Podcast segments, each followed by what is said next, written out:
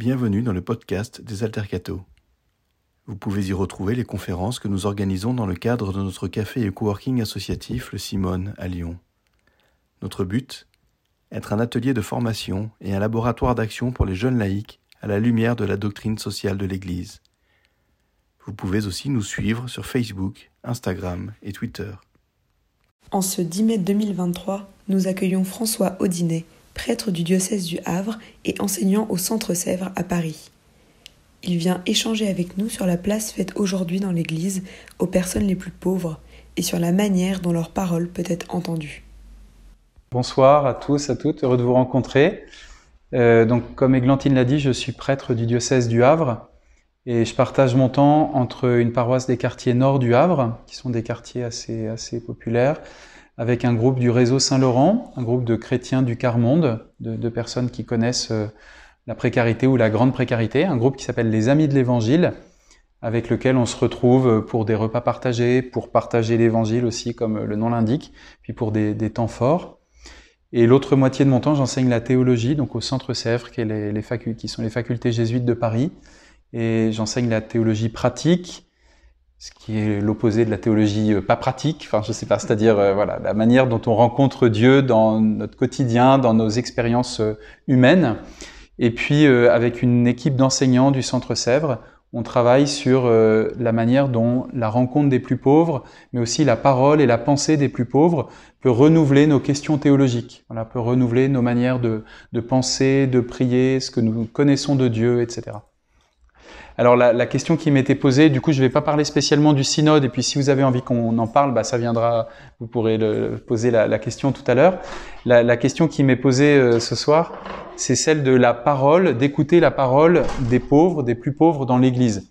Alors peut-être c'est juste bien que je dise au début, euh, bah, quand on parle ici de pauvres, de qui on parle? Parce que parfois, on, on enfin, c'est un terme qu'on emploie largement dans l'Église, qu'on entend beaucoup dans les homélies, parfois sur le mode du au fond, on est tous pauvres, tout le monde est pauvre, et c'est vrai qu'on est tous petits devant Dieu peut-être, on est tous fragiles aussi, on sait bien, dans nos corps, dans nos psychismes, etc. Mais dans la Bible, le terme de pauvre a un sens qui n'est pas un sens très très général, mais un sens assez précis. C'est-à-dire, ça désigne soit des personnes qui n'ont pas le nécessaire pour survivre, des personnes dont la survie même est en danger au quotidien, soit des personnes qui sont les, dernières, qui sont méprisées, qui sont opprimées, écrasées. Voilà. Soit des personnes qui, à qui il manque le nécessaire pour vivre, soit des personnes qui sont euh, euh, mises à l'écart, opprimées même. Euh, voilà. Dans les deux cas, ça touche, voyez, la pauvreté dans la Bible à des questions un peu de vie ou de mort. C'est-à-dire être pauvre, euh, c'est pas juste que euh, on peut pas se payer des vacances aux Bermudes. Voilà. Euh, être pauvre, c'est euh, que la vie même, la base de la vie est en danger, soit dans sa dimension incarnée, bah, il n'y a pas ce qu'il faut pour manger, il n'y a pas l'abri pour dormir, etc. Soit dans sa dimension plus relationnelle, personne ne fait attention à ma vie. et même, c'est comme si tout le monde me marchait dessus. Voilà. Donc, en, en parlant de pauvres, c'est de ces personnes-là que je vais parler. On pourrait dire des personnes de la misère, des personnes qui connaissent la misère, qui sont les dernières au point que parfois elles peuvent ne pas être très visibles. On peut même se dire, bah tiens, des personnes vraiment qui connaissent la misère, euh, finalement j'en rencontre pas tant que ça, ou j'en vois pas tant que ça, à part euh, les gens qui mendient à Perrache, euh, voilà, j'en vois pas tant que ça. En fait, c'est un nombre de personnes pas tout à fait ridicule, voilà et qui sont des, des, personnes pour qui, encore une fois, la pauvreté, c'est pas juste une difficulté passagère, mais ça caractérise l'existence. Quoi. Voilà, la misère, c'est ça caractérise vraiment un peu, un peu toutes les dimensions de la vie. Puis pour la longue durée, personne n'est dans la misère pendant 24 heures. Quoi. C'est pas ça la misère. Voilà, c'est, c'est vraiment quelque chose qui marque la, vie des personnes. Donc c'est de ces personnes-là. On pourrait aussi parler de personnes du quart monde. C'est le, un terme que Joseph Wrezinski euh, avait utilisé et, et, même utilisé comme nom d'une association qui s'appelle ATD Carmonde, euh, à l'époque où on parlait beaucoup de tiers-monde. Voilà, il y avait le premier monde qui était le monde occidental, le deuxième monde qui était le monde soviétique, le tiers-monde qui était les pays sous-développés comme on disait à l'époque, comme on disait à l'époque, et puis le quart-monde, ça renvoyait à des gens qui étaient présents partout, dans tous ces mondes, mais qui étaient précisément les derniers, ceux de la misère. Voilà. Alors on peut utiliser tous ces termes, puis je emploierai euh, pauvre ou la misère ou le quart-monde, euh, un peu, un peu les uns pour les autres. Alors je suppose, je suppose qu'on peut tenir pour acquis, comme base de départ, que euh, dans, les, dans la Bible, on parle beaucoup des pauvres. Voilà. Et donc se poser la question de comment on écoute la parole des pauvres dans l'Église n'est pas une question purement périphérique, euh, du genre faut-il que euh, la tenture au fond du cœur soit en bleu ou en vert, voilà, mais que ça renvoie à une question centrale dans la foi chrétienne, dans les écritures que nous recevons. Voilà, les pauvres sont très présents dans la Bible, sont très présents dans les lois bibliques, sont très présents dans les évangiles et aussi sont très présents dans la tradition chrétienne. C'est-à-dire qu'il y a une inventivité en 2000 ans de christianisme euh, sur la manière dont on prend soin des pauvres, dont on fait attention à eux, dont on invente des choses aussi, euh, depuis euh, les cités pour les pauvres jusqu'à l'hospitalité pour les voyageurs, en passant par les hôpitaux du Moyen Âge, etc., etc., ou des colocations solidaires, invention récente, voilà, qui, qui, fait honneur aussi à la, cette inventivité qui se déploie depuis 2000 ans de, de mille manières. C'est-à-dire que depuis 2000 ans, les pauvres, ils sont, ils sont présents, ils sont un souci pour l'Église. On ne peut pas dire qu'il y a des, des, moments du christianisme où on les ait oubliés. Voilà, ils sont bien présents. Et je pense que ça fait honneur à une dimension qui est, qui est bien présente, elle, dans les Écritures. Voilà. Euh, il a il n'y a pas trop d'endroits dans l'histoire de l'Église où l'Église se soit constituée et où il n'y ait pas eu le souci des pauvres. C'est vraiment une dimension qui fait partie de l'Église là où elle se constitue, là où elle existe. Et parfois même, c'est comme ça qu'elle apparaît spécifique euh, par rapport à d'autres cultures ou d'autres traditions religieuses. Voilà. Le, elle entretient ce, ce, souci des pauvres. Alors, je suis pas venu pour vous dire à quel point c'est formidable l'Église dans son rapport aux pauvres, mais pour préciser la question qui est celle de l'écoute des pauvres. Parce que on peut porter le souci des pauvres euh, en faisant des pauvres les objets de notre charité, de notre sollicitude. Voilà. Ça peut être vous savez, la, la, petite tentation quand on parle beaucoup de la fameuse parabole de Jésus dans le chapitre 25 de Saint Matthieu. Hein euh, j'avais faim, vous m'avez donné à manger, j'avais soif, vous m'avez donné à boire, j'étais en prison, vous êtes venu me visiter, j'étais nu, vous m'avez vêtu. Bon, et les gens demandent, mais quand est-ce que ça nous est arrivé de te donner à manger, de te donner à boire, de te vêtir? Et euh, le roi de répondre, bah, chaque fois que vous l'avez fait à l'un de ces plus petits qui sont les miens, c'est à moi que vous l'avez fait. C'est évidemment une belle parabole. Le risque, c'est que les pauvres ne soient pas des personnes qu'on rencontre, mais juste des gens en faveur de qui on fait des bonnes actions. Voilà, il a faim, je lui donne à manger. C'est important, parce que c'est mieux qu'il mange plutôt qu'il ait faim, mais c'est pas encore une rencontre. Vous voyez? C'est un service rendu. Et poser la question de l'écoute des pauvres dans l'Église, il me semble que c'est passer de la question de comment on leur rend service à comment il y a une relation avec les personnes qui connaissent la misère. Voilà. Comment est-ce que ces personnes, elles font partie du mystère même de l'Église, de ce qui constitue l'Église. C'est pas seulement que dans ce que l'Église doit faire, elle doit servir les pauvres. C'est vrai, il y a ça, il y a ça, c'est important même, c'est même très important. Mais c'est aussi que les pauvres ont une place avec le Christ et dans l'Église. Et cette place, bah, elle suppose qu'on se parle et qu'on s'écoute. Voilà. Qu'il y ait une forme de conversation avec les plus pauvres, une forme d'amitié qui passe par la conversation. Vous avez peut-être déjà, vous êtes peut-être déjà allé dans des lieux de distribution alimentaire. Des lieux où on, les gens euh, euh, euh viennent parce qu'ils ont besoin que, d'aliments, ils peuvent pas se procurer avec leur propre argent. Voilà. Parfois, c'est des lieux où il y a beaucoup de fraternité, et parfois, c'est des lieux glaçants glaçant. Parce que des gens passent, ils ont besoin, et d'autres gens qui n'ont pas forcément le même besoin leur donnent, et puis les gens partent. Voilà. Ça peut être des lieux sans relation, où il y a un service rendu. Et encore une fois, c'est mieux que les gens aient quelque chose à manger plutôt que rien à manger. Donc c'est pas ridicule que ça existe. Mais, mais, il n'y a pas pour autant de relation. Voire même, ça peut être le sommet de l'humiliation pour ceux qui viennent euh, chercher les aliments ici. Ça peut vraiment être une expérience terrible. Et alors, d'autant plus terrible que chaque semaine, vous en avez besoin. Parce que même si c'est humiliant, si vous avez des enfants à nourrir, bah, il faut les nourrir. Quoi. Donc euh, vous y allez, puis vous ravalez votre fierté semaine après semaine. Bon. Et donc poser la question des plus pauvres dans l'Église, il me semble, ou de l'écoute pardon des plus pauvres dans l'Église, c'est poser cette question de comment juste, on ne fait pas que rendre un service, que faire une action, avec ce qu'elle peut avoir d'humiliant, où l'autre est seulement l'objet de ma charité, de ma sollicitude, mais comment on vit quelque chose avec les plus pauvres, dans une, relation. Alors je propose de, dire trois choses, après ce petit, préambule, un peu trois raisons, on pourrait dire comme ça, pour lesquelles ça vaut la peine de vivre cette conversation et cette écoute des plus pauvres. Et puis à la fin, j'essaierai de dire euh, un ou deux trucs concrets sur bah, alors comment on peut faire, parce que tout ça c'est joli, mais concrètement, qu'est-ce que ça peut impliquer la, première chose que je voudrais dire sur pourquoi ça vaut la peine, pas seulement de servir les plus pauvres, mais d'une relation, d'une écoute, d'une conversation, c'est que dans l'Église, normalement, les plus pauvres devraient se sentir chez eux. Normalement, ils devraient se sentir chez eux. L'expérience nous apprend que ça, ça marche pas très bien. C'est-à-dire que dans beaucoup de cas, en fait, les plus pauvres ne se sentent pas chez eux dans l'Église. Alors, pourquoi dire que les plus pauvres devraient se sentir chez eux? Parce que dans les évangiles, on voit que quand Jésus arrive quelque part, dans un village par exemple, des gens qui étaient cachés sortent et viennent à lui. Des gens qui euh, étaient euh, vraiment les derniers qu'on avait envie de rencontrer, osent venir à lui et se montrer, y compris quand ils sont catégorisés comme impurs. Voilà. Ils osent venir à Jésus, parfois le toucher, lui parler, l'appeler. Et en général, les disciples de Jésus ne sont pas très doués pour les accueillir, voire même les tiennent à distance. Mais Jésus, lui, a l'air très à l'aise avec eux.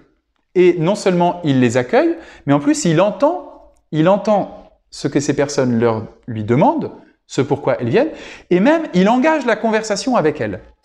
Il engage la conversation avec elles. Là où les disciples, parfois, ont plutôt tendance à dire euh, laissez le maître tranquille, ne l'ennuyez pas, ou bien euh, à faire taire celui qui crie. on peut penser à Bartimée, l'aveugle de, de, Jéricho, par exemple. Voilà. Et bien cette situation qu'on voit apparaître beaucoup dans les évangiles, les plus pauvres se sentent directement familiers avec Jésus. Jésus c'est entrer en conversation avec eux. Mais les disciples sont particulièrement mal à l'aise et un peu perdus, c'est pas leur idée préconçue de Jésus. Et ben ça, ça se reproduit un peu de génération en génération dans l'Église aussi. C'est-à-dire que bah, les plus pauvres ont droit de citoyenneté dans l'Église parce que tout simplement, ils sont chez eux là où il y a le Christ, ils sont accueillis, là où il y a le Christ, et malgré ça, ils font l'expérience que souvent la communauté des disciples du Christ, l'Église, ne sait pas leur reconnaître cette place. Ça, c'est, me semble-t-il, l'enjeu de l'écoute ou de la conversation. Quand quelqu'un est comme chez lui, ou quand quelqu'un est chez lui, on lui parle, on se parle, et on l'écoute. Quand vous donnez juste une boîte de couscous à quelqu'un, euh, vous ne le faites pas se sentir chez lui. Encore une fois, c'est mieux qu'il l'ait plutôt qu'il ne l'ait pas, mais il n'est pas chez lui, quoi. C'est vraiment un autre type de relation. L'écoute, la conversation, l'amitié même, on peut dire, ça, ça reconnaît aux plus pauvres qu'ils ont une place dans la communauté chrétienne. Et ça me semble très important de le noter, parce que souvent on conçoit nos communautés chrétiennes à partir de la foi partagée, de la foi qu'on annonce, de la foi qu'on prêche, qu'on transmet, dans laquelle on se forme, et à partir de la, liturgie, de la prière. Voilà, dans nos communautés, souvent dans les paroisses par exemple, on partage la foi, on catéchise les enfants, on invite des catéchumènes à se préparer au baptême, tout ça, ce qui est évidemment important et très bien. Et puis on, prie ensemble. On célèbre l'Eucharistie, on célèbre les sacrements, euh, on, on, prie, on loue, on chante, etc. Ce qui est évidemment important et évidemment très bien aussi. Et puis, on délègue à certains ou à certains services le soin de faire des choses en faveur des pauvres. Mais ça, ça fait pas que des gens qui se sentent déjà euh, mis de côté par notre monde, par notre société, vont se sentir chez eux dans l'Église. Notre Église peut très bien ne faire que reconduire la situation de gens qui euh, finalement se retrouvent encore et encore euh, compter comme les derniers, compter comme ceux qui ne comptent pas, pas vraiment rencontrés, pas vraiment écoutés ou accueillis, comme ils le sont dans bien des lieux, bah, il se peut que ce soit ça aussi dans l'Église. Voilà, en tout cas, c'est une expérience qu'ils peuvent faire de manière euh, fréquentes, récurrentes même. Le problème de l'Église, c'est que du coup, ça pose un, ça va pas avec l'Évangile. Voilà. Et donc, cet aspect d'écoute, de conversation, encore une fois, me semble nécessaire pour compléter celui du service, parce que précisément, les plus pauvres ne sont pas seulement euh, une catégorie pour laquelle il faut faire des choses, et alors on délègue ça à des organismes spécialisés, des associations spécialisées, voilà. Donc quand le pauvre rentre dans l'église, le curé lui dit euh, allez voir, euh, je sais pas quoi, le secours catholique, la conférence Saint-Vincent-de-Paul, etc. Et puis il a réglé le problème. En fait, euh, bah, voilà, la, question c'est comment est-ce que la personne peut trouver place dans la communauté. Je pense à une, personne de Toulouse qui participait à un groupe de partage biblique et qui disait, pour moi c'est important parce que ça montre qu'on est des âmes. c'est une expression euh, curieuse, un peu savoureuse. Ça montre qu'on est des âmes. Autrement dit, qu'on n'est pas que des ventres. Voilà. Et en fait, dans l'Église, on peut très bien traiter les pauvres comme des ventres, ou comme des malades, ou comme des... etc. etc. En fait, euh, il se trouve que ce sont des êtres humains, et donc euh, ils ont, euh, comme euh, tout être humain, une aspiration à être reconnus comme tels et à recevoir la, la grande bénédiction de Dieu, qui est que leur humanité est aimée de Dieu, appelée au salut, etc., etc., etc. Voilà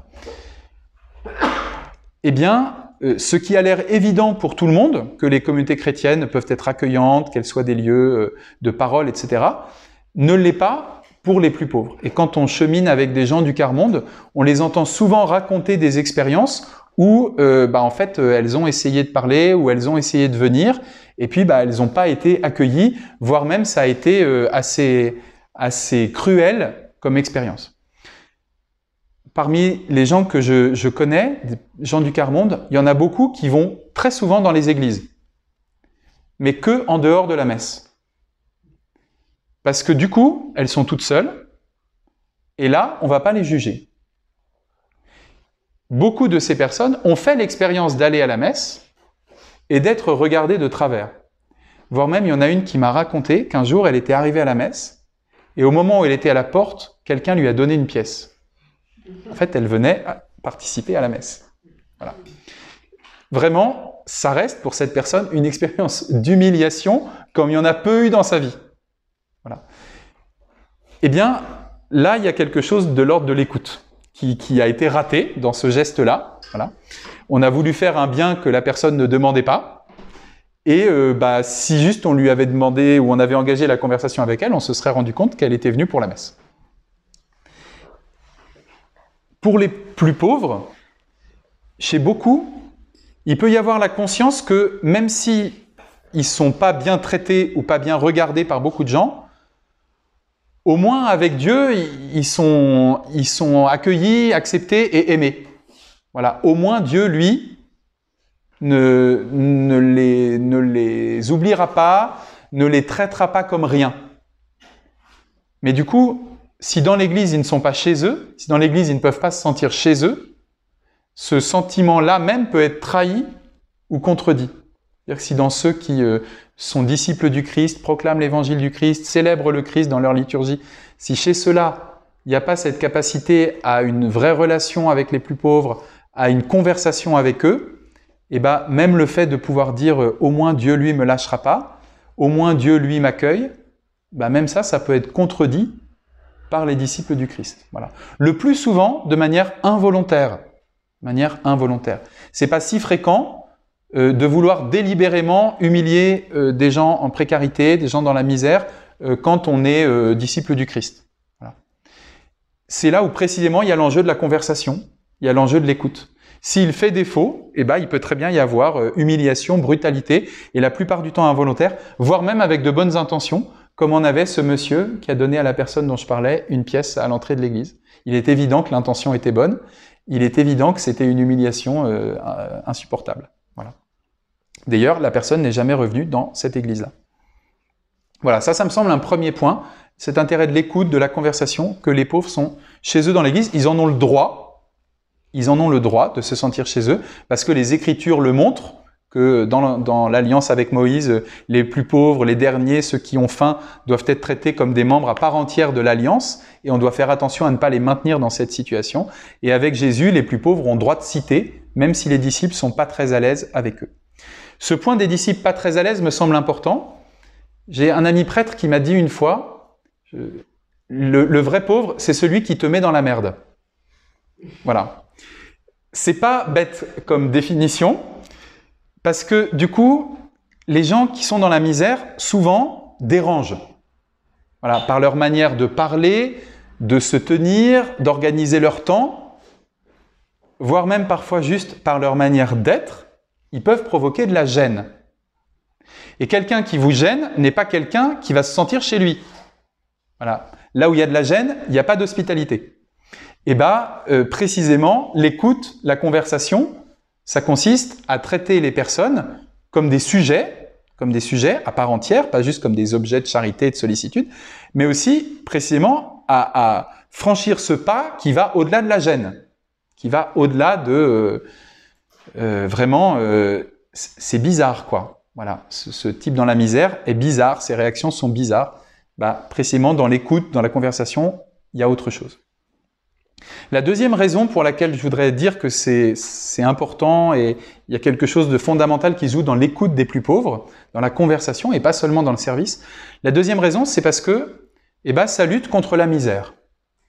Ça pourrait paraître paradoxal. Écouter les plus pauvres, ça lutte contre la misère.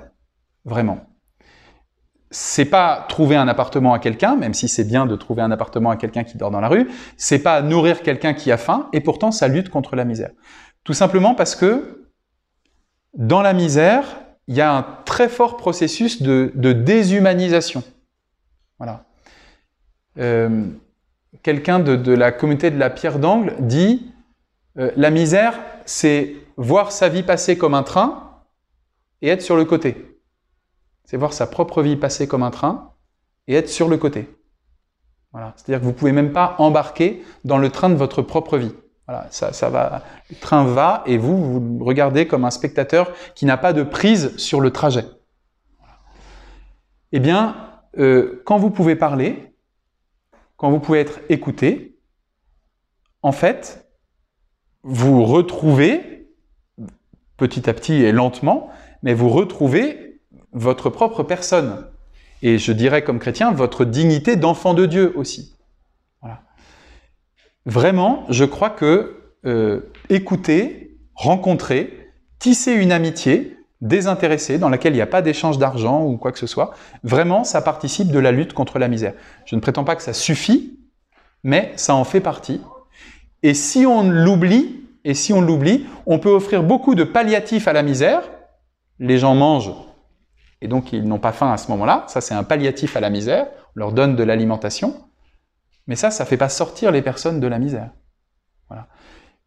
La lutte contre la misère, il me semble, elle passe par le fait que les gens puissent se reconnaître pas seulement des objets de charité, des objets de sollicitude, euh, des gens à qui on fait la distribution comme on ferait l'aumône, mais bah, des personnes euh, appelées à parler, appelées à parler en leur nom propre, appelées aussi à partager ce qu'elles savent, ce qu'elles savent.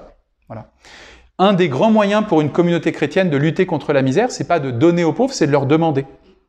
Je suis frappé d'entendre souvent des gens du quart monde dire mais le problème dans la paroisse, c'est qu'on nous demande rien. Par exemple, une fois, je me suis proposé pour lire, les gens n'ont pas voulu, et ce qu'ils pensent que je suis débile? Ou bien, euh, je vois bien qu'on sollicite euh, dans tel lieu, les paroisses, mais aussi parfois les associations, mais aussi, etc., on sollicite des gens pour rendre service, et en fait, moi, dit cette personne du quart-monde, bah, on me sollicite jamais.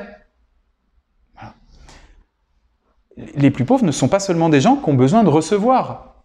La lutte contre la misère, c'est aussi quand euh, ce que vous avez à donner, ce que vous avez à apporter est reconnu. Et voire même quand on vous fait confiance en vous confiant une charge, une mission, une attente, une responsabilité, etc. Ça participe réellement de la lutte contre la misère. Il se trouve que c'est pas très quantifiable.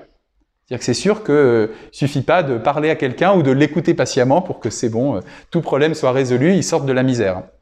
Ça, c'est sûr, voilà. C'est pas quantifiable, il n'y a pas de résultat immédiat, etc. Néanmoins, néanmoins, ça fait partie, me semble-t-il, de la part que nous pouvons prendre dans la lutte contre la misère. Pourquoi c'est important que même dans l'Église, on ait ce souci de la lutte contre la misère, qu'on le délègue pas seulement aux institutions de l'État ou de la commune ou du département ou à des associations dûment mandatées et compétentes? Bah Parce que la misère, vraiment, ça contredit l'intention de Dieu, telle que les Écritures nous la montrent. C'est-à-dire que c'est aussi un problème euh, en tant que croyant que la misère existe. Euh, parce que manifestement, Dieu ne veut pas des êtres humains écrasés ou anéantis. Manifestement, Dieu ne veut pas des êtres humains réduits à leur simple survie.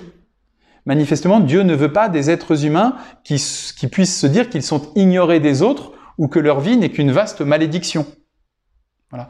Et donc, la misère comme telle, c'est aussi un problème euh, en tant que croyant. Voilà, pas seulement en tant que citoyen ou pas seulement en tant qu'engagé dans une association et ayant un souci social, etc., ce qui est plus que louable, c'est aussi, me semble-t-il, un souci en tant que croyant. Et du coup, la part que, comme, que nos communautés chrétiennes peuvent prendre dans la lutte contre la misère, bah, ça me semble un point euh, important de leur vie, voilà, de, de leur, du sens même de leur existence. Et du coup, écouter les plus pauvres, ça y participe. Reconnaître la qualité d'une personne, la qualité de personne à quelqu'un, la qualité d'un sujet capable de parler, capable de donner et d'apporter, eh ben vraiment, ça participe de la lutte contre la misère. Vous avez peut-être remarqué que Jésus, plusieurs fois dans les évangiles, quand des gens euh, vraiment avec euh, des vies très écrasées viennent à lui. Je pense à Bartimée, le fameux aveugle de Jéricho, hein, qui crie vers Jésus. Vous savez, Bartimée, il cumule, puisqu'il est aveugle, mendiant et sur le bord de la route. Et en plus, on lui dit de se taire quand il crie. Donc, vraiment, c'est la figure qui cumule les formes de, de, souffrance, de misère, d'épreuve euh, possibles et imaginables. Je pense aussi à euh, cette femme qui a des pertes de sang dont parle l'Évangile, par exemple Marc au chapitre 5, une femme qui est considérée comme impure, voilà, et euh, qui, qui réussit à approcher Jésus, à le toucher, à l'un comme à l'autre, Jésus dit, ta foi t'a sauvé. Ta foi t'a sauvé. C'est-à-dire que Jésus sait reconnaître ce qui vient de ces personnes. Voilà. Il dit pas seulement crois en moi, ou même pas seulement tu as eu raison de m'appeler, je suis celui qu'il te fallait. Il dit ta foi t'a sauvé. C'est-à-dire qu'il sait reconnaître ce qui vient de la personne et ce qui l'habilite et la réhabilite. Voilà. Jésus sait voir ça, et bah plaise à Dieu que nous on sache le, voir aussi, le reconnaître. C'est important dans la relation individuelle. Il me semble que c'est important aussi dans une communauté. C'est-à-dire que comme, comme communauté chrétienne, pas seulement comme euh, chrétien, puis un autre chrétien, puis un autre disciple du Christ, puis un autre disciple du Christ, mais que comme communauté chrétienne, comme Église, euh, nous soyons des, lieux, des espaces où euh, les personnes sont reconnues dans leur dignité et dans ce qu'elles ont à apporter, dans ce qu'elles ont à apporter. Et ça, ça passe par une conversation. Ça passe par une écoute.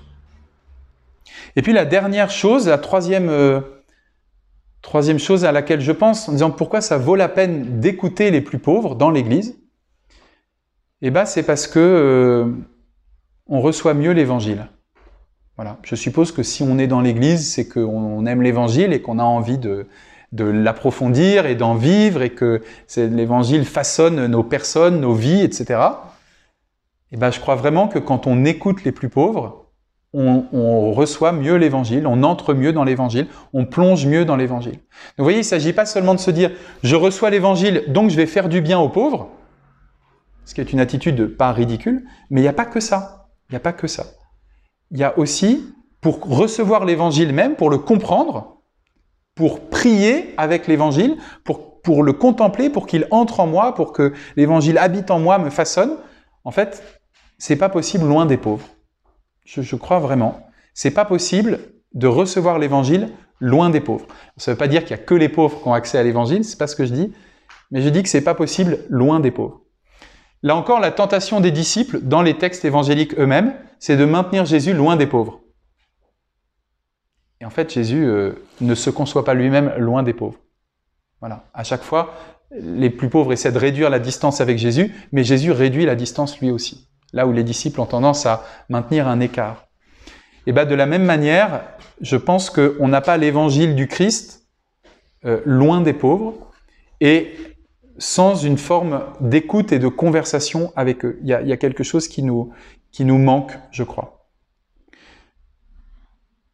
Quand on prend le temps d'écouter des personnes qui connaissent vraiment la, misère qui parlent, on peut être frappé, y compris des personnes qui n'ont pas été catéchisées ou que sais-je, par l'écho entre ce qu'elles disent et l'évangile. Voilà. Ça vient comme ça. Ça vient comme ça.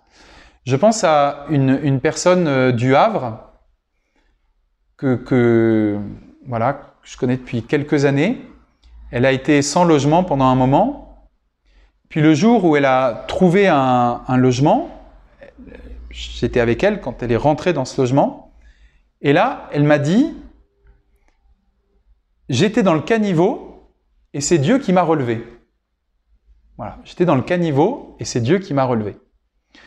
Bah, toute parenté avec le mystère pascal euh, n'est pas euh, le fruit du hasard. Sauf que euh, elle venait pas de faire un raisonnement théologique euh, complexe pour en arriver là. Elle, elle disait ce qu'elle voyait de sa propre de sa propre existence. Et la même personne après avoir dit beaucoup, euh, vraiment, j'étais rien, euh, j'étais rien du tout, tout le monde s'essuyait les pieds sur moi. Elle, disait ça, tout le monde s'essuyait les pieds sur moi. Maintenant, c'est plus le cas. J'ai mon nom sur ma boîte aux lettres. Maintenant, voilà. Après, elle a dit, mais en fait, ce qui s'est passé, c'est que Dieu a vu le bon en moi, que personne ne voyait. Dieu a vu le bon en moi. C'est-à-dire que après tout un temps, elle s'est rendue compte que c'est pas seulement qu'elle valait rien et que Dieu l'avait relevée, c'était quelque chose de plus subtil, c'est que Dieu avait vu le bon en elle. Et ça, c'est pas moi qui lui ai dit, euh, ni d'ailleurs quelqu'un d'autre qui lui a expliqué Dieu pour qu'elle comprenne ça. Voilà. C'est bah, dans sa, dans sa, son cheminement, dans sa vie, euh, bah voilà, elle, elle, a compris ça. Elle a compris ça. Alors, pour moi, en l'écoutant cette personne, eh ben, il me semble qu'il y a des choses de l'évangile que je comprends mieux, notamment ce qu'on célèbre quand on célèbre Jésus mort et ressuscité. Voilà, j'étais dans le caniveau, Dieu m'a relevé. Bon, pour moi, ça a du sens. Ça a du sens pour lire aussi, pour comprendre tout un tas de rencontres de Jésus dans l'évangile. Euh, Dieu a réussi à voir le bon qu'il y avait en moi. Bah, là aussi, je vois beaucoup de rencontres de l'évangile euh, s'éclairer. Voilà. Je peux reprendre aussi l'exemple de Bartimée, donc le fameux aveugle de Jéricho, là, aveugle, mendiant sur le bord du chemin, etc. Dans un, dans un partage d'évangile, il y a une personne qui dit, mais en fait, Bartimée, ce qu'il voulait, c'était pouvoir suivre Jésus. Mais comme il était aveugle, il en était empêché. Et donc, quelle est l'intention de Bartimée? En fait, c'est pas d'être guéri, c'est de suivre Jésus. Mais du coup, il a besoin d'être guéri pour pouvoir suivre Jésus. Je ne sais pas si vous avez déjà euh, entendu ça en lisant ce passage, moi je m'étais jamais fait la réflexion. Je m'étais jamais dit que ce que Bartimée voulait, en fait, c'était marcher avec les autres à la suite de Jésus, lui qui est au bord du chemin alors que la foule et les disciples passent avec Jésus. Bah, en fait, il entend que c'est Jésus, il veut marcher avec Jésus, sauf qu'évidemment, comme il est aveugle, eh ben, il, veut voir, pour voir Jésus peut-être, mais aussi pour continuer le chemin avec Jésus. Voilà. Et ben, ça, pour moi, c'est l'exemple d'un passage de l'évangile que j'ai compris dont j'ai compris quelque chose, dont j'ai compris quelque chose, parce que quelqu'un du quart monde euh, l'a dit. Voilà, j'aurais pas compris ça tout seul, ça me serait pas venu à l'esprit tout seul. Et ben si c'est vrai que dans l'Église on essaie de vivre de l'Évangile, on essaie, on essaie. Eh bien, il me semble que les plus pauvres ont quelque chose à nous en dire. Voilà. Souvent, ils sont de plein pied avec l'Évangile. Et alors, ce qui est frappant, c'est que c'est vrai de personnes qui connaissent la misère et qui sont chrétiennes, qui elles-mêmes peuvent lire l'Évangile ou le connaître, c'est parfois vrai aussi de personnes qui ne sont pas chrétiennes et qui nous disent des choses qui vraiment euh, nous, nous, nous, remettent dans l'évangile et nous, et nous en font comprendre quelque chose. Voilà.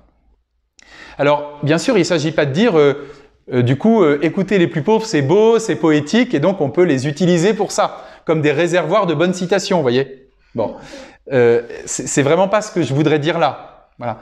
Mais c'est plutôt que euh, il manque quelque chose à l'Église, mais ça veut dire il lui manque quelque chose de son rapport à Dieu même, de la révélation de Dieu. Il manque quelque chose si les plus pauvres sont pas là pour le dire, pour en témoigner. Voilà. Ce que eux ont à dire, nul ne peut le révéler. Vous savez, Jésus dit ça dans l'Évangile. Père, je te bénis ce que tu as caché aux sages et aux savants, tu l'as révélé aux tout petits. Et alors, parfois, on s'émerveille que Jésus ait révélé des choses aux tout petits. Et en fait, on oublie le début de la phrase, où Jésus dit que Dieu a délibérément caché quelque chose aux sages et aux savants.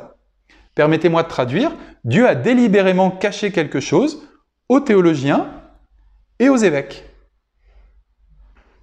Et il l'a révélé aux tout petits. Ça ne veut pas dire qu'il a tout révélé seulement aux tout petits. Bien, c'est pas ce que dit Jésus. Mais qu'il y a quelque chose qui est caché aux autres et que seuls les tout petits peuvent connaître.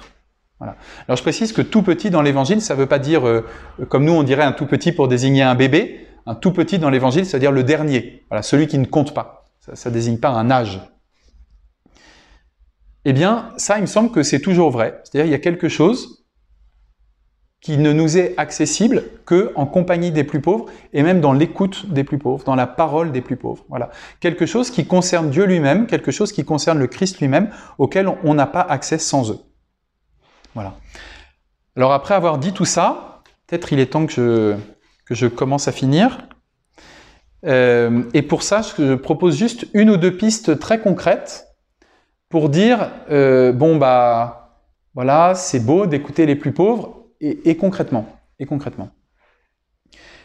Je dirais juste euh, trois choses. D'abord, il faut du temps. Il faut du temps, c'est-à-dire rencontrer les plus pauvres ou les écouter, ça demande du temps.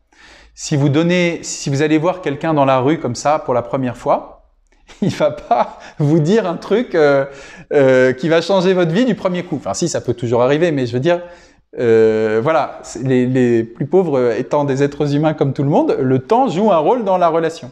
Voilà. C'est très important de dire qu'il faut du temps, parce que justement, le simple service rendu, donner un sandwich à quelqu'un qui dit, ça, ça demande pas de temps. Faut juste traverser la rue, aller à la boulangerie, rapporter le sandwich. Voilà. Surtout, ça se déploie pas dans la durée.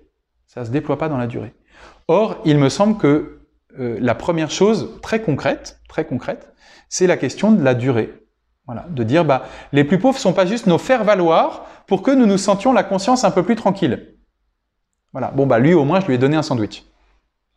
Il y, a vraiment une question de, de durée, de durée. Et puis de durée, ça veut dire aussi consentir humblement à pas résoudre toute la misère du monde. Parce qu'on rencontre pas tous les pauvres du monde, on sauve pas qui que ce soit. Et euh, bah voilà, dans la durée, on sera en, lien, engagé avec quelques personnes. Voilà. Mais avec ces personnes-là, on, pourra cheminer. Ça, ça me semble un, premier point, cet aspect de la durée. Le deuxième point, c'est euh, oser aussi euh, ce qui est du côté de la vie spirituelle.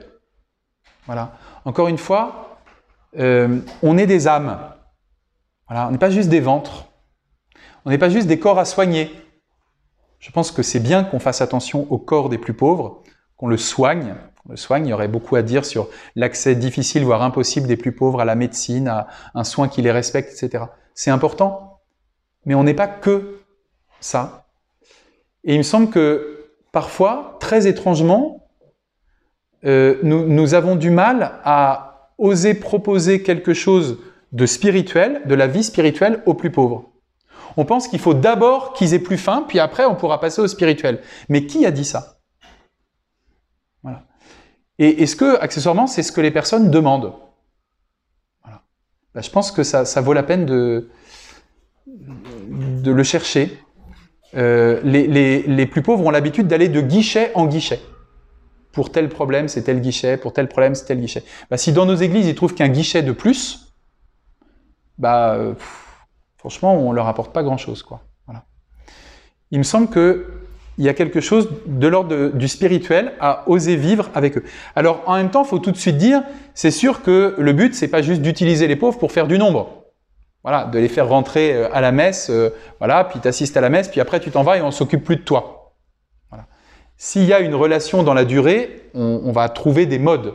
On va trouver des modes. Et ça, ça m'amène au troisième point très concret, c'est il est question de groupe. Ça me semble important. Euh, l'aspect de durée pourrait faire penser seulement à une relation interpersonnelle. Voilà, une personne et moi, ou une personne et, ou deux personnes et moi. Voilà il n'y a pas que ça.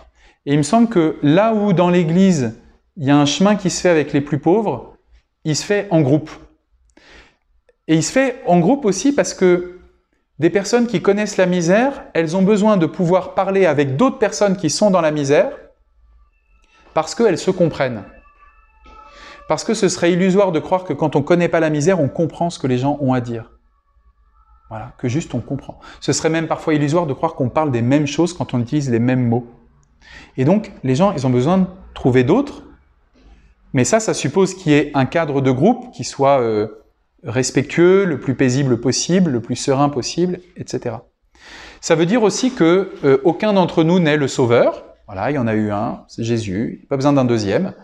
Et donc, euh, en, vivant la rencontre des plus pauvres en groupe, on, échappe à la on essaie d'échapper à la tentation de se prendre pour le sauveur ou pour la personne qui sait comment on va s'occuper des pauvres. Voilà.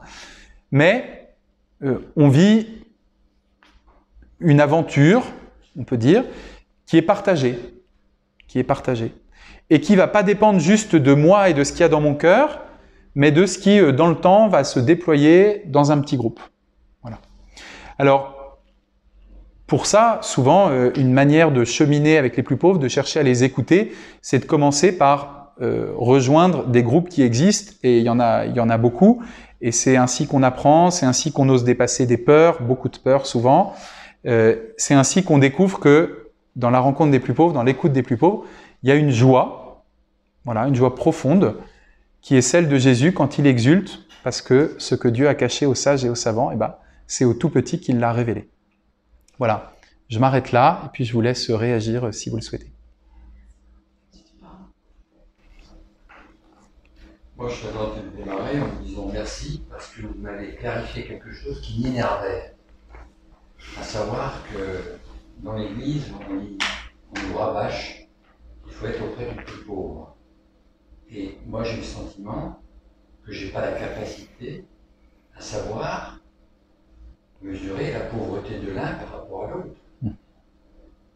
Et euh, dire ça comme ça, pour moi, c'était de me dire que moi-même, je n'étais pas pauvre, alors que je pense que j'ai des pauvretés, et des pauvretés à partager avec d'autres ça me renvoie à un témoignage euh, d'un dirigeant d'entreprise qui avait fait le choix de recruter des handicapés mentaux dans son entreprise.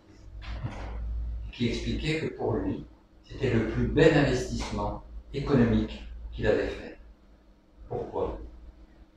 Parce que ceux qui étaient dans l'entreprise, avant que les handicapés mentaux ne entre, en force, cachaient leur fragilité. Et toute l'énergie qu'ils dépensaient à cacher leur fragilité, ils ne le consacraient pas à partager et construire avec eux. Alors que là, finalement, les pauvretés euh, affichées, visibles quelque part, devenaient patrimoine de compétences de l'entreprise. Parce que moi qui suis fragile sur tel aspect, ben, euh, je peux être aidé par l'autre et inversement. Donc ça va créer une dynamique complètement différente. Hmm. Voilà, c'est première chose que je serais tenté de dire. Donc, vous avez dit que ce n'était pas sur un point économique, quand même, c'était sur toute l'ambiance, l'atmosphère de, l'entreprise. Mais qui se traduisait aussi dans le compte d'exploitation. Donc, euh, bon, voilà. Donc ça, ça me paraissait intéressant.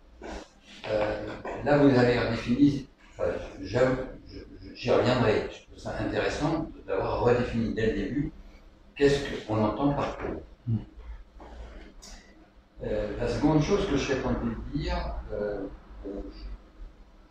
j'ai apprécié l'ensemble, et, j'aimerais plutôt revenir sur le point numéro 2 que vous avez développé, et personnellement, j'y attache de l'importance parce que je crois que, effectivement, la personne, elle a besoin, dans ses besoins fondamentaux, elle a besoin déjà d'être reconnue. Or, pour être reconnue, il faut qu'elle se reconnaisse elle-même. Et en fait, on peut se reconnaître soi-même qu'en étant reconnu par les autres. Et s'il n'y a pas ce, cet effet miroir, eh bien finalement l'individu risque fort de, se, ben, de ne pas se sentir reconnu par lui-même. Or, c'est ça qui permet à l'individu de s'autonomiser, donc de sortir de la misère quelque part. Et je trouve que ça, ça m'interroge fortement, politiquement, euh, je dirais politique, euh, d'aide aux personnes. J'aurais quelques exemples à donner, mais je ne vais pas prendre, le hmm. Merci beaucoup. Oui. Mm.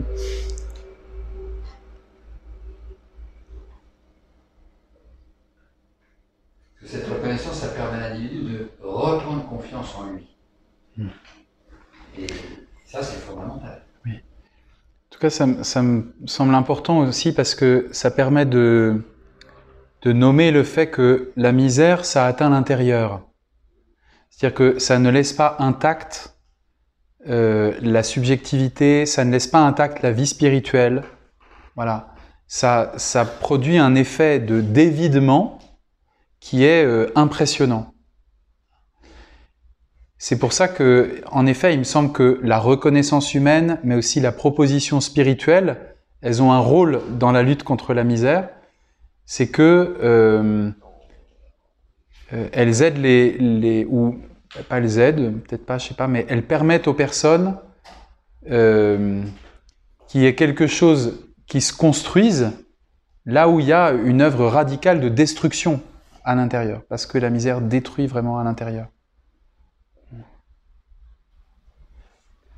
J'aime bien, euh, euh, tu, l'as dit un petit peu, mais peut-être pas. Euh, l'importance de, considérer les personnes comme des sujets.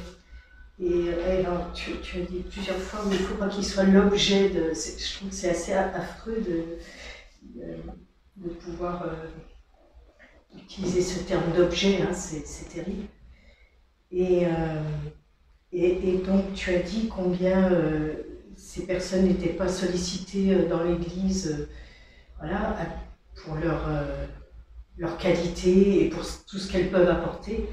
Et je, trouve que dans notre société, on, oublie cette dimension de sujet euh, au même titre que n'importe quelle autre personne hein, de, la société. Mais je, trouve qu'on aborde, enfin, il me semble, rarement cette dimension de, sujet. Et, donc la personne qui dit oui, nous sommes, je suis une âme, je suis une âme et, euh,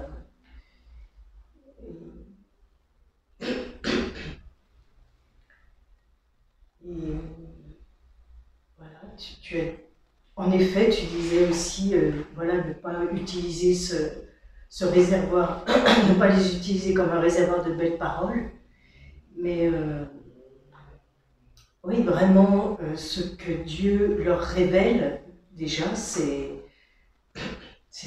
c'est ça qui en effet manque, tu disais, aux prêtres et aux et à nous tous.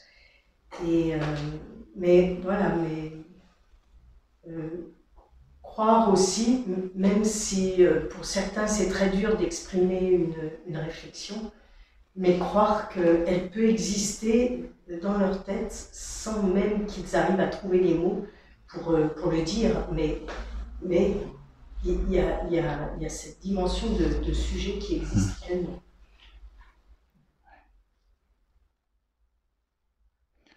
Oui, ce, ce dernier point, euh, ça me fait penser qu'effectivement, il peut arriver que des personnes ne puissent pas parler. Parfois, dans des groupes d'échange ou dans des groupes de partage d'évangile, il y a des gens qui restent sans parler. Quand je dis qu'ils restent sans parler, c'est pas pendant une heure, c'est pendant un an, deux ans, parfois davantage. Ou bien il y a des gens, je pense à une, personne, euh, une femme dans notre groupe du Havre, qui euh, pendant un an et demi, à chaque fois qu'elle prenait la parole, racontait un événement terrible qu'elle avait subi, voilà, qui l'avait atrocement marqué. Mais c'était dur. D'abord, c'est dur à entendre, puis c'était dur à entendre de manière euh, continue, puis dans un groupe, ça pouvait réactiver d'autres choses que d'autres avaient subies, etc. Et puis au bout d'un an et demi, où elle avait parlé que de ça, eh ben, elle s'est mise à parler d'autre chose. Voilà. Il avait fallu cette espèce de très long sas où personne lui avait dit, même si c'était un peu difficile à supporter, euh, maintenant ça suffit. Personne lui avait jamais dit ça. Il avait fallu ce très long sas pour qu'un jour elle puisse parler d'autre chose. Et en effet, il, faut cette écoute parfois très prolongée pour que euh, revienne une parole qui soit euh, qui, qui, puisse sortir du cœur de la personne en franchissant soit l'impossibilité de parler, soit la, répétition de choses euh, pas très faciles à entendre.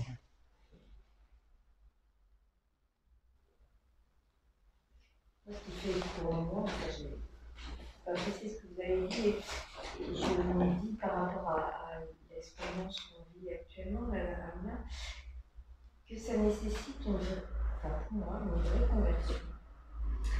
Dans le sens d'accepter justement ce, ce, chemin de je veux être euh, utile et permettre de, la sortie de la misère. Donc euh, voilà, comment je vais faire pour euh, A, eh bien je suis avec ces personnes, avec ces personnes, je les écoute et je chemine avec elles. Mm. Et, je, moi, c'est une conversion. Et du coup, ce que vous avez dit, ça m'a beaucoup éclairé sur euh, ben, comment Jésus est avec les pauvres et aussi de, constater que pour les disciples, c'est pas si simple que ça. donc du coup, je me dis, bon, bah, les disciples, c'est pas si simple que ça, donc voilà. je me dis, bah, moi, je suis dans le même chemin un peu de, de conversion que, que les disciples pour apprendre justement à à être avec, à écouter. Euh, il y a quelqu'un de notre équipe qui m'a dit, Marie-Laure, tu sais, trois ans, trois ans il te faudra avant que tu aies la confiance de toi. Trois ans, trois ans. Bon, mais euh, donc cette notion du temps pour, euh, voilà, pour, pour qu'il y ait une amitié qui soit dénuée de tout, de tout échange d'argent, de, de, machin, et l'amitié gratuite. Parce que là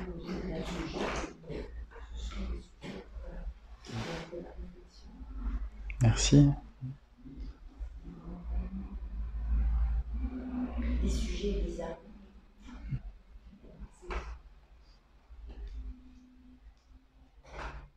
Dans le mot temps, je trouve qu'il y a deux dimensions. Il y a la dimension de durée, de temps à y passer, en étant vraiment disponible. Et puis, il y a la notion de délai, de mûrissement de la relation, de la mise à l'aise, je dirais, de l'un et de l'autre. Et souvent, je trouve que quand on parle de temps, on ne parle que de durée et pas assez de délai. Je pense qu'il y a vraiment les deux dimensions. Mmh. Oui.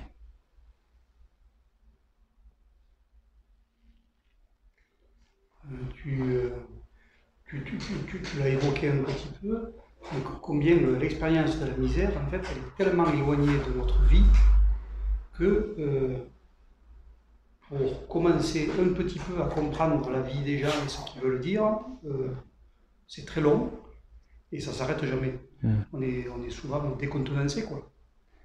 Et le fait de tenir dans la, dans la durée, c'est pas si simple que ça. Mm. Oui.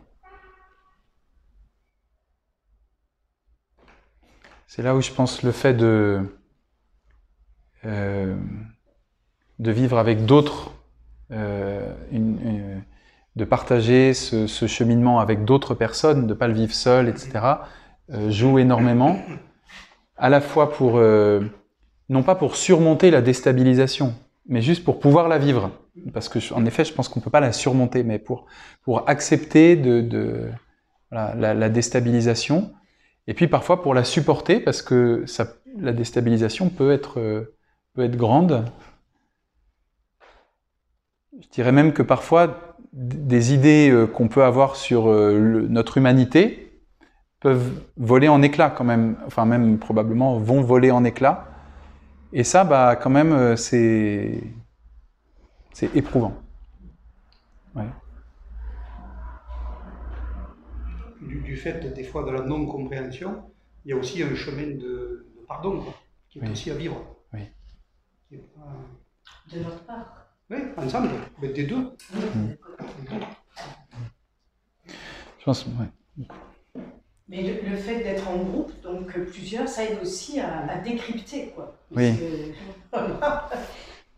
c'est, comme tu dis, voilà, c'est, pas facile de, comprendre un, autre mode de, fonctionnement hein, à partir de mm. vécus totalement différents. Mais justement, je trouve que plusieurs, on, s'aide à, comprendre, à mm. décrypter est un, mot qui, me parle bien. Mm. Moi, je, fais l'expérience que ces relations qu'on tisse avec euh, des personnes. Euh, moi, j'ai plutôt l'expérience des personnes qui sont un peu dans la rue. C'est des relations qui sont très fragiles. Euh, les personnes que j'ai rencontrées, c'est souvent des gens qui ont été plusieurs fois, je pense, trahis ou on, leur a volé leurs affaires. Et du coup, dans la relation, on voit qu'il n'y a pas trop le droit à l'erreur. Ils ne sont pas forcément prêts à redonner leur confiance facilement. Et du coup, je trouve que c'est assez déstabilisant de, sentir qu'il y a une relation qui se tisse, qu'on partage du temps ensemble et puis j'ai eu l'expérience plusieurs fois, là, euh, il y a un petit déj qui est proposé à la paroisse à côté. Euh, un malentendu, des affaires qui ont été prévenues, puis la personne n'a plus jamais voulu remettre les pieds dans le lieu, mais elle n'a pas forcément pu comprendre qu'il y avait eu un malentendu. voilà, on, lui a menti. Euh, et je me dis, c'est, c'est difficile aussi pour nous quand on investit dans une relation, qu'on passe du temps, qu'on partage des beaux moments, il y a eu des très belles choses partagées, du jour au lendemain, ça s'arrête. Et en fait, je trouve que même pour moi, ça a été aussi, euh, est-ce que je suis prête à ce lien vraiment gratuit de, de, donner pour aujourd'hui de la confiance et de la vie en acceptant que la relation, elle, je ne la maîtrise pas. Je n'investis pas non plus, euh, je ne cherche pas non plus à retisser un lien absolument. Je, je donne ce que je peux donner aujourd'hui en laissant l'autre euh, la capacité qu'il a de. Mais pour moi, c'est difficile. Moi, je suis attachée au lien et assez fidèle. Et du coup, quand les choses s'arrêtent un peu sans raison, qu'on a envie de de réexpliquer, de, bah, de, de, consentir à laisser l'autre aussi euh, aller à son rythme. Et ça a été vraiment une. je trouve qu'on touche là quelque chose de la gratuité de, de l'amour, où Dieu aussi, quand il nous aime, il nous laisse euh, disposer de ce qu'il nous donne. Enfin, ça, vraiment ça. Et l'autre expérience que j'ai faite dans ce, petit déj, c'est que donc, souvent le, le repas est partagé le dimanche matin. Puis après, il y a un temps pour écouter l'évangile. Et je me suis rendu compte qu'on ne pourrait pas commencer par écouter l'évangile. En fait, ils arrivent, ils ont froid. Euh, ils ont été souvent assez agressés. Dans la nuit, ils sont chacun dans leur bulle, on est un peu fermé. Et en fait, le, temps du café, euh, ça fait qu'on voit les visages se réouvrir, les uns les autres se détendent, ils se réchauffent, ils retrouvent aussi euh, le fait d'être appelés par leur prénom. Il y a plusieurs qui arrivent et qui disent Moi, ça fait une semaine qu'on ne m'a pas demandé comment je m'appelais ou qu'on ne m'a pas interpellé par mon, par mon prénom. Donc ça, je trouve que c'est assez étonnant de voir chacun euh, reprendre pied un peu dans la vie. Et, et maintenant, c'est un peu devenu une habitude, donc ils attendent. Ils disent, est-ce qu'on peut lire euh, l'évangile? Et on sent que de près ou de loin, ça vient nourrir un peu les conversations. C'est toujours un peu un pari de le lire parce qu'on interrompt des grandes conversations sur le monde, la politique, ou un peu oser demander le silence. Mais euh, voilà, on sent que ça, ça les travaille, que la question du religieux les laisse pas du tout indifférents, qui sont sensibles à toutes ces, cette possibilité de pouvoir euh, parler et pas simplement des vôtres. Et euh, moi, ça m'arrive de chanter souvent un chant en réponse à l'évangile.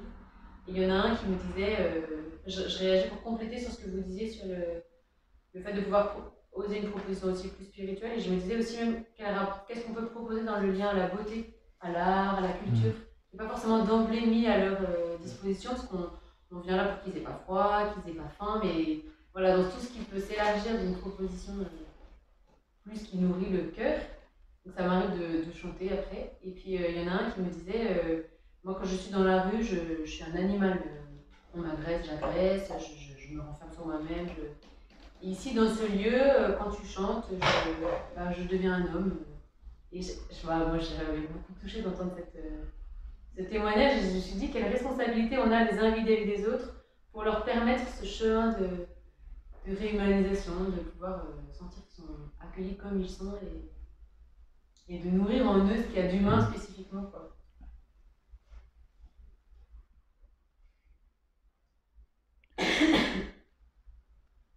Je pense que ce rapport à la beauté, c'est en effet quelque chose d'important. Euh, dans la communauté du Sapel, c'est très cultivé.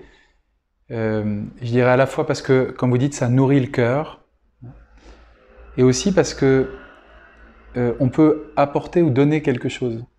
Quand on chante, en fait, on, voilà, on donne. Quand on construit quelque chose de beau ensemble ou qu'on fait quelque chose de beau ensemble, etc. Bah, précisément, on, on, donne, on partage. Ça, me semble aussi quelque chose d'important.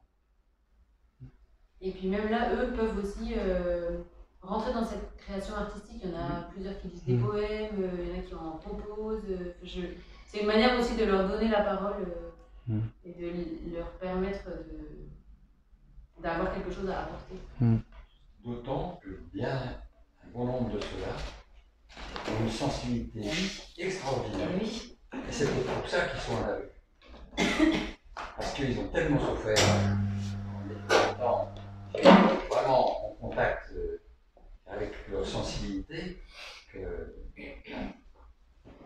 ça, ça renvoie à ce que tu viens de dire là. Mais on voit deux, trois personnes euh, où vraiment, c'est par l'art qu'ils sont en train de s'en sortir. Merci beaucoup pour ton témoignage. Et enfin, moi, ce qui m'interpelle beaucoup, c'est euh, quand vous disiez dans l'Église, les pauvres devraient se sentir chez eux, et, que ce n'est pas le cas. et, euh, et c'est vrai que on voit beaucoup dans les paroisses, en fait, il y a beaucoup de, pratiquants, de chrétiens pratiquants qui sont engagés dans les associations, qui sont vraiment, euh, qui vivent des choses avec les pauvres. Mais euh, les pauvres ne sont pas, ne sont pas invités, ne se sentent pas chez eux dans les paroisses. Et, euh, et c'est un vrai défi. Alors, c'est vrai que euh, l'expérience de petits déjeuners, enfin, il y en a dans certaines paroisses, le déjeuner du dimanche, ou euh, hiver solidaire aussi. C'est, mmh c'est des lieux où on prend le temps, je pense, de, où, c'est, où il revient toujours le même, et où il y a quelque chose qui se crée de l'ordre de l'écoute. Euh, euh, et moi, ça m'intéresserait de savoir euh, comment, enfin, si vous connaissez des expériences de, de, communautés chrétiennes qui ont réussi vraiment à, à intégrer des pauvres dans leur communauté. Oui. Pour moi, c'était le sens aussi de, de, troisième point un peu concret, de parler de groupe. C'est que des personnes qui connaissent la misère, elles ont besoin d'un sas pour se sentir euh, à l'aise dans une communauté ecclésiale. Alors des communautés qui existent à partir des personnes du quart monde, il y en a. D'ailleurs, certains d'entre vous en font partie. La communauté du Sapel, euh, la communauté de la Pierre d'Angle, voilà, il y en a. Euh, et en général, il faut ce genre de lieu pour que les personnes puissent se sentir chez elles dans l'Église. C'est-à-dire, faut un lieu calibré pour elles. Voilà, disons ça. Vraiment. Je, pourrais citer dans, la paroisse au Havre, celle dont je suis le curé. Euh, donc, il y a un, groupe, ce groupe des Amis de l'Évangile. J'en parlais au, début, puis j'ai cité quelques personnes aussi. Euh, le fait qu'il y ait ce groupe où on se retrouve pour les repas, pour, euh, pour le partage d'évangile, pour la prière ensemble, puis aussi qu'il y ait toutes les relations où on boit un café avec l'un, avec l'autre, etc., etc., on se donne des nouvelles, on se voit. Ça, par exemple, ça fait que certaines personnes, euh, elles ont commencé à venir aux fêtes paroissiales. Parce que du coup, elles allaient retrouver d'autres, mais comme en plus il y avait ce cheminement très régulier avec elles, eh ben, elles se sont senties dans la paroisse voilà, de la paroisse. Et donc, à un moment, le fait d'être invité à la, à la fête paroissiale, ça, ça avait du sens, quoi. Voilà. Et puis là, elles se sont rendues compte qu'elles n'étaient pas regardées comme des bêtes curieuses, puis qu'il y avait d'autres qu'elles connaissaient, etc., etc. Certaines, elles ont demandé euh, le baptême ou la confirmation. Et si je le dis, c'est parce que euh, on n'a pas tellement cherché à leur proposer. Mais le fait d'être dans ce euh, dans ce sas, dans ce bain qui était pour elles, bah, en fait, il y a un moment où, euh, entendant parler euh, par-ci, par-là du baptême, de la confirmation, ou d'un autre membre du groupe qui se préparait au baptême, etc., en fait, elles l'ont demandé. Voilà. Il me semble que vraiment cette expérience de d'abord du groupe où elles sont euh, particulièrement chez elles est nécessaire pour qu'elles se ressentent chez elles ensuite. Parce qu'il n'y a pas juste une blessure à dépasser. comme on peut faire l'expérience, pas quoi, dans une paroisse, tel curé est tellement désagréable qu'on n'y va plus, mais après ça change et donc on y retourne. Bon, bah, c'est une blessure, mais on, la surmonte. Mais là, c'est pas de cet ordre-là. C'est quelque chose de plus profond. Moi, j'étais curieuse de savoir qu'est-ce qui vous a amené à vous intéresser à, la question des pauvres. Est-ce que, voilà, euh, que, de, témoignages un peu, un peu personnel, si vous étiez plus jeune, c'était quelque chose qui vous travaillait, mm. comment c'est venu? En fait, c'est venu par des rencontres. Euh, tout simplement. C'est-à-dire, c'est pas, ça n'a pas d'abord été une question euh, euh, théorique ou politique ou, voilà. je dirais dans dans mes années de, séminaire, j'ai eu l'occasion de, passer du temps dans des quartiers très populaires de, Bruxelles où j'étais, avec des rencontres qui m'ont marqué, avec des gens de la rue, etc.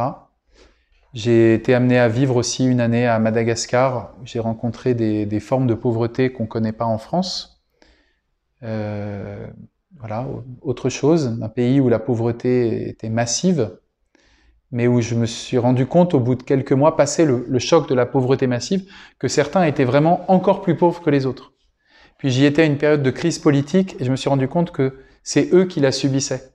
C'est-à-dire qu'on aurait pu penser que dans un pays où le pouvoir devient instable, etc., euh, bah, les riches se font piquer ce qu'ils ont. En fait, pas du tout. C'est les plus pauvres qui, qui, se faisaient écraser, quoi. Voilà. Ça, c'est vraiment des expériences qui m'ont marqué. Et puis après, bah, y a eu, il y a eu, je suis au Havre depuis dix ans maintenant. Et il se trouve que dans ma toute première année au Havre, sans que je l'ai cherché, j'en étais bien heureux, mais sans que je l'ai vraiment cherché, il y a eu euh, plusieurs rencontres avec des personnes, euh, notamment dans le catéchuménat, avec des personnes qui avaient vraiment une vie euh, dans la misère, dans la misère. Et bah du coup, comme elles venaient pour le catéchuménat, bah, on lisait l'Évangile ensemble, on discutait, etc. Et ça, ça a été des rencontres assez décisives. Voilà. Donc je dirais que ça s'est fait petit à petit. Il y a pas, je suis pas Saint François d'Assise avec son lépreux. voilà.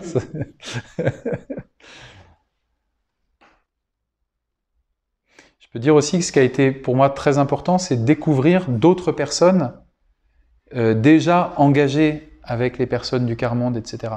C'est-à-dire qu'on peut avoir la soif de, de, les rencontrer, de les écouter, d'entrer en conversation avec elles, c'est une chose. On peut même avoir l'expérience un peu individuelle avec telle personne, avec telle autre que, qui s'est trouvée sur mon chemin. Et ben, il y a une relation qui s'est tissée et ça me marque profondément. Mais c'est encore autre chose de, vivre cette dimension un peu ecclésiale en découvrant que bah, d'autres le vivent déjà et que là, il y a non seulement une, sagesse qu'il faut apprendre, qu'il faut apprendre, mais aussi euh, un, élan dans lequel on peut se laisser emmener, quoi. Et pour moi, du coup, des rencontres avec des groupes du réseau Saint-Laurent, qui fédèrent tout un tas de groupes chrétiens qui essaient de vivre dans l'Église avec les plus pauvres à partir des plus pauvres, ça, pour moi, ça, a compté aussi vraiment. dans, euh, la petite introduction, là, dans l'explication sur la conférence, pardon, euh, il est évoqué la question du synode et de la place des plus dans le synode. Euh, nous, on a essayé, on n'a pas réussi. On n'a pas du tout réussi en passant par justement des associations, enfin, etc. alors qu'on a quand même mobilisé beaucoup de monde. Vraiment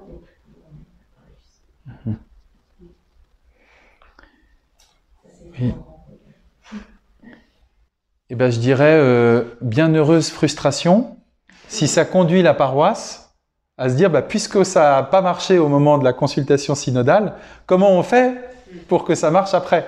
Voyez? Non, non, mais c'est-à-dire euh, euh, constatant que, enfin, en fait, le fait d'avoir essayé, me semble 95% de ce que le synode pouvait apporter de ce point de vue-là. Voyez? Et dire bon bah ok ça n'a pas marché vous avez essayé je doute pas que ça a été en déployant en plus de l'énergie de l'inventivité ok ça n'a pas marché. Bah du coup alors comment comment c'est possible que euh, des personnes euh, du, de, de, la misère se sentent partie prenante de la communauté paroissiale au point qu'elles ont leur mot à dire quand le pape consulte le peuple de Dieu? Voilà. Euh, bah ça ça met en route. Je dirais que euh, en tout cas, vous avez, vous avez essayé de passer par des groupes qui existaient déjà, si j'entends bien. Et ça, ça me semble important parce que dans les lieux où vraiment les plus pauvres ont pu parler dans la consultation synodale, ça s'est fait comme ça. C'est-à-dire que c'est pas en se mettant euh, dans la rue avec un stylo et un papier. Et vous, vous pensez quoi de l'Église, de pas quoi, bon, que qu'il se passe quelque chose, quoi. Mais en s'appuyant sur des groupes qui existaient déjà, quitte à les élargir, à faire, voilà. Mais en s'appuyant, en s'appuyant aussi sur des personnes qui déjà avaient cette fibre un petit peu de et cette expérience de la du cheminement avec des personnes qui connaissent la, la misère. Et ben là, il y a quelque chose qui a été qui a été possible. Et du coup, dans la consultation synodale, il y a eu parfois des paroles qui sont venues des plus pauvres, qui ne pouvaient venir de nul autre, et qui ont vraiment apporté quelque chose. C'est important, me semble-t-il, parce que quand le pape François dit euh, euh, ceux qui sont à la périphérie ont quelque chose d'essentiel à nous dire, ben là on a pu le vérifier. Voilà. Mais il y a d'autres lieux où le synode a plutôt été une mise en chemin, où ça a été constaté, parfois même dans certaines synthèses diocésaines, bah, on aurait bien voulu rejoindre les pauvres et les écouter, ça n'a pas marché. Ok et ben ça, soit du coup on se dit bon bah ça marche pas, ça marche pas, ce serait dommage, soit on se dit bah ça n'a pas marché et donc par quel chemin on va passer pour que ce soit possible? Moi je trouve qu'à Moulin quand même, ce qui a, marché, il me semble, c'est avec il y a eu une comédie musicale sur le thème Terre de frères. Eh bien, il y a quand même des personnes qui sont venues certainement parce qu'elles étaient au, sport catholique, je pense. C'est-à-dire qu'en fait, il y a une. Et donc, il y a des personnes effectivement qui fréquentent mon petit déjeuner, qui sont intégrées et qui ont, avec leur qualité, celui qui, euh, qui joue d'harmonica, et, enfin, voilà. et ça a été très beau, justement, le fait qu'ils se sentent complètement euh, comme les autres, enfin, je veux dire, chanteurs, acteurs, maîtres chœur, tout ça. Mm. Oui. Je pense que ça a été une étape pour, euh, pour le groupe, pour ces personnes qui était assez importante. Hmm. Peut-être qu'aujourd'hui, si on faisait, s'il y avait le synode, on y arriverait. Il y en aura d'autres des synodes, hein. c'est pas le dernier. Enfin, à moins que Jésus revienne demain matin, mais sinon, hein. c'est pas le dernier. Moi, j'aurais une question, justement. La grosse difficulté que l'on a dans nos sociétés, c'est d'aller trouver le plus pauvre, parce qu'il est généralement invisible. Et notre système de- d'assistance a plutôt tendance à servir des gens qui savent Mm. aller utiliser le système. Bon, c'est pas celui-là les plus pauvres. Donc, est-ce que vous avez des expériences que vous auriez pu repérer qui permettaient justement d'aller retrouver ces gens qui sont cachés qui sont rendus invisibles parce qu'on n'a pas la paire de lunettes pour les voir Mm. Ah bah oui, ça c'est sûr. Par définition, le plus pauvre, c'est celui qui n'est pas encore là. Le plus pauvre, par définition, c'est celui qui n'est pas encore là. Et même, comme vous dites, je pense très justement, c'est celui qu'on n'a pas encore vu, juste pas encore aperçu. Voilà. Pour moi, ce que je peux dire, c'est que les fois où j'ai rencontré des gens, c'est que c'est d'autres personnes elles-mêmes dans la misère qui me l'avaient fait, qui me les avaient fait rencontrer. Des fois où je me suis dit, ah là, vraiment, ces personnes, elles vivent des trucs. En fait, je ne savais pas que c'était possible. Je ne savais pas que c'était possible. C'est pas, j'avais pas rencontré ce cas. Je ne savais pas que c'était possible. C'est parce que d'autres personnes l'avaient fait rencontrer. Et ça, ça me semble très important. C'est que souvent, les pauvres partagent le souci des plus pauvres.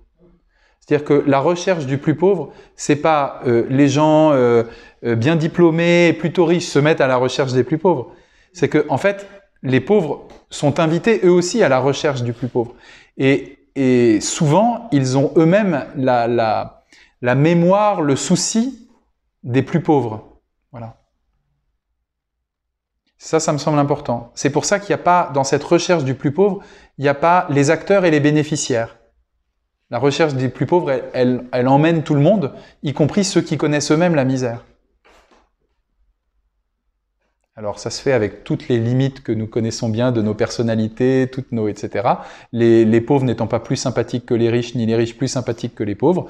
Donc ça se fait avec toutes les limites qu'on veut bien. Mais je, je crois que c'est une réalité. Ce mouvement-là, euh, les pauvres eux-mêmes nous quand même nous, nous l'apprennent largement.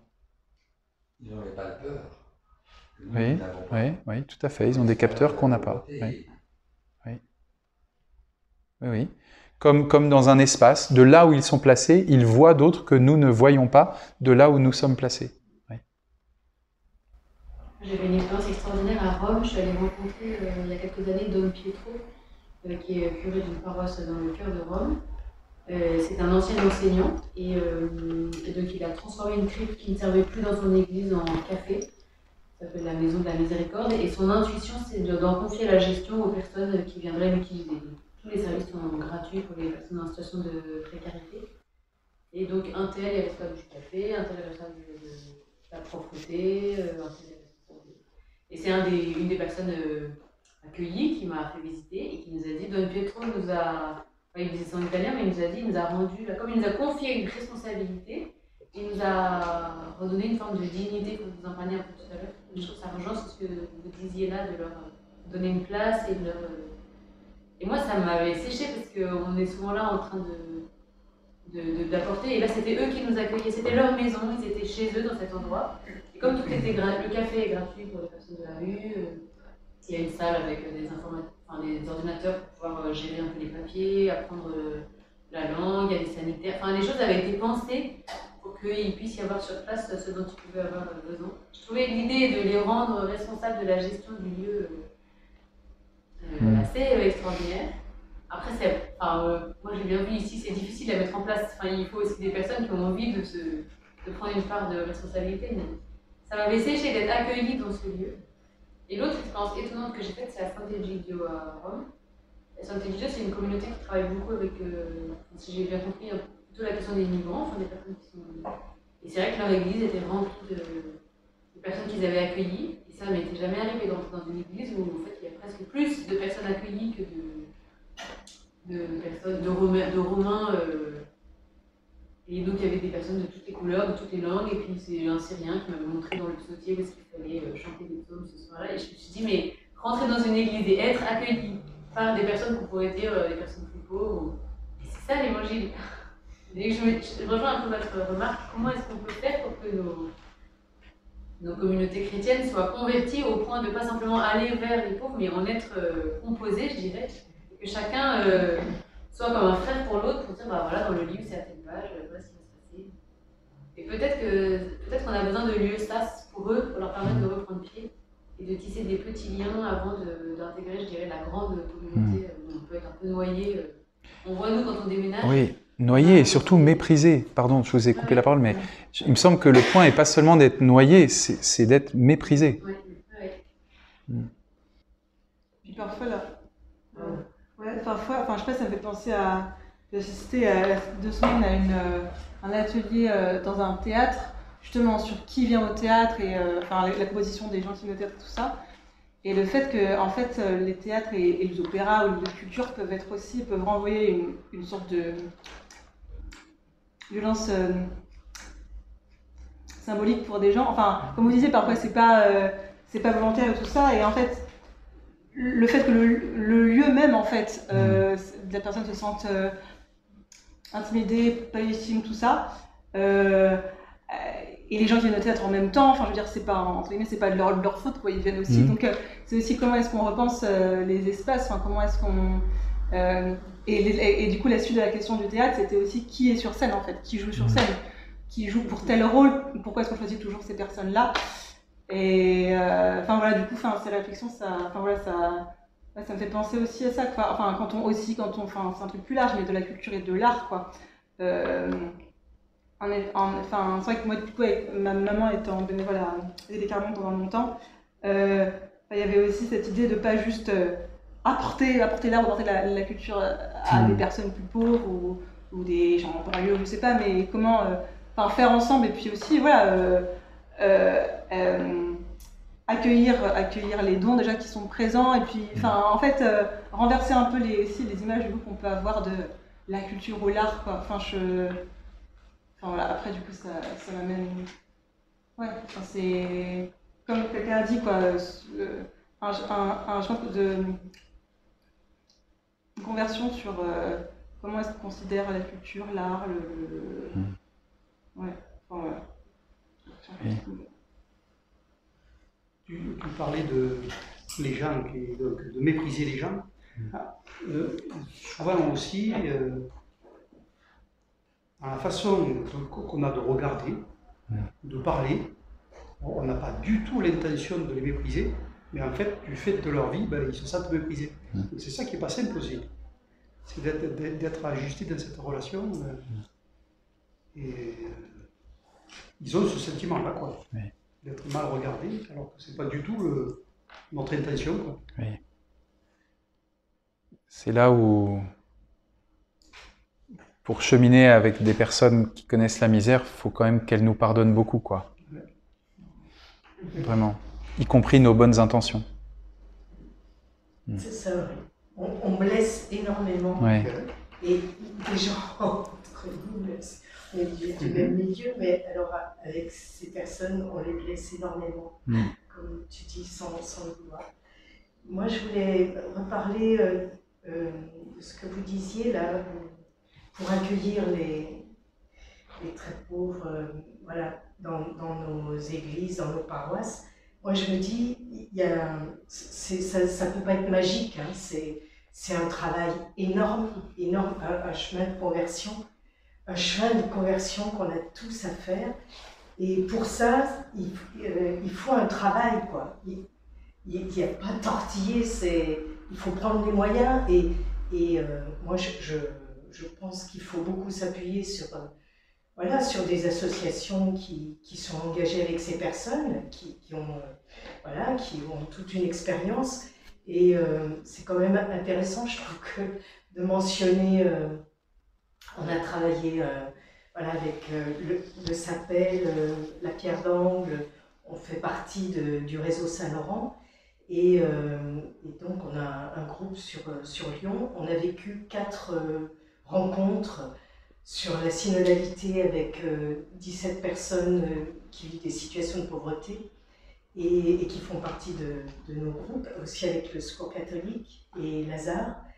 Et euh, du coup, euh, on a fait un livret et on voudrait, euh, on va rencontrer les diacres de la région pour euh, faire connaître ce qu'on a vécu. Et, euh, et après, euh, voilà, charge à eux après de que ça fasse boule de neige. Mais, euh, mais pour ça, il faut, vraiment euh, travailler d'abord, euh, je dirais, nos, communautés euh, paroissiales, en faisant des, ateliers, en, leur permettant de, rencontrer les, personnes de nos groupes. Et, voilà, et expérimenter ensemble peut-être un, partage d'évangile. pour, ça, je crois qu'il faut, faut se préparer. Quoi. On, doit préparer notre, cœur et, notre esprit à, la rencontre de ces personnes. Quoi. C'est, pas magique. Je dirais que dans, le temps, les personnes qu'on accompagne, nous on est à l'église au Minguette, euh, même au Minguette, euh, les c'est très difficile pour qu'ils viennent. Alors que c'est- nous, on pourrait penser que, ben non, c'est pas si simple que ça. Même en les connaissant bien, même en les invitant, alors ils peuvent venir à des moments plus festifs, mais régulièrement, c'est très compliqué. Oui, même dans les meilleures conditions, on peut dire, les meilleures conditions d'accueil. Oui. Peut-être aussi que nos assemblées dominicales, euh, la- enfin, de l'Eucharistie, c'est pas forcément les meilleurs lieux, euh, déjà pour se retrouver, faire connaissance, puis aussi, aussi des grosses assemblées. Et l'office est quand même long. Euh, je me souviens de l'ordination diaconale de la personne qui s'occupait du petit déjeuner, euh, qui avait invité tous ceux qui voulaient à venir. Il y en avait plein qui n'avaient pas remis les pieds dans son église, ou jamais mis les pieds dans son église depuis longtemps. En fait, ils, avaient marre, ils sont partis avant la fin. Enfin, mais en fait, c'est trop long pour des gens qui connaissent pas, qui n'ont pas l'habitude.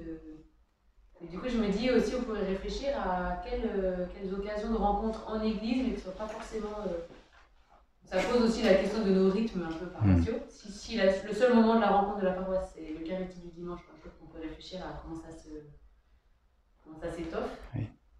Mais c'est peut-être pas le meilleur euh, lieu dans une dynamique un peu de ça, c'est progressive, pour permettre une rencontre avec quelques-uns de la communauté et pouvoir prier ensemble. Peut-être ces groupes de partage euh, d'évangile, peut-être euh, ces projets communs. Là, j'entendais une comédie musicale. Je trouve que ça fait, ça fait des occasions à dimension plus, plus réduite qui peuvent peut-être aider à chacun. Oui. C'est pour ça, vraiment, je disais, il s'agit de proposer du spirituel et pas juste d'inviter les gens à la messe à telle heure. Et puis, une fois qu'ils sont venus à la messe, euh, voilà, tout le monde se quitte. Effectivement, s'ils y viennent déjà, je suis convaincu que, comme vous dites, il y a, il y a d'autres choses, euh, voilà, et, et, et d'autres propositions à faire en marchant au rythme des personnes, quoi. C'est-à-dire vraiment en cherchant au rythme des personnes. Ça, ça, nous emmène jamais très, ça nous emmène jamais très loin du cœur même de notre foi. C'est-à-dire que partager l'évangile ou proclamer l'évangile et chanter ou etc. On est toujours au cœur de la foi chrétienne, vraiment. Hein. Mais euh, il y, a, y, a, des manières qui, qui nous appellent un peu d'inventivité, ouais. Il se peut que les gens ils aient des idées eux-mêmes d'ailleurs. Mmh. Oui. Je propose de terminer en vous, racontant un, petit... Parce que vous, parliez des gens qui viennent à une ordination diaconale, puis c'est trop long et ils partent. J'ai dû soutenir une thèse euh, il y a quelques années en théologie et j'avais travaillé avec des personnes du quart monde. Voilà. Et il y en a qui étaient là à la soutenance. Et donc, euh, vous savez, vous avez un jury en face de vous dans ces cas-là. Ça dure, une soutenance, ça dure du temps. Hein. Et donc, le premier membre du jury euh, prend la parole, interroge, etc. Ça dure une demi-heure. Et puis, euh, à un moment, le président du jury annonce que c'est le deuxième membre du jury qui va parler. Donc là, il y a un petit blanc, comme toujours, le temps que le deuxième reprenne ses papiers, prenne le micro, machin. Et du coup, il se passe rien pendant une minute. Et puis, au moment où il reprend la parole, il y a une personne du quart monde juste derrière moi qui, qui dit ultra fort ah bon, c'est pas fini Voilà. Bonne fin de soirée. Merci pour votre écoute. N'hésitez pas à venir nous retrouver pour une prochaine conférence au café Le Simone, 45 rue Vaucourt, dans le deuxième arrondissement de Lyon. À bientôt.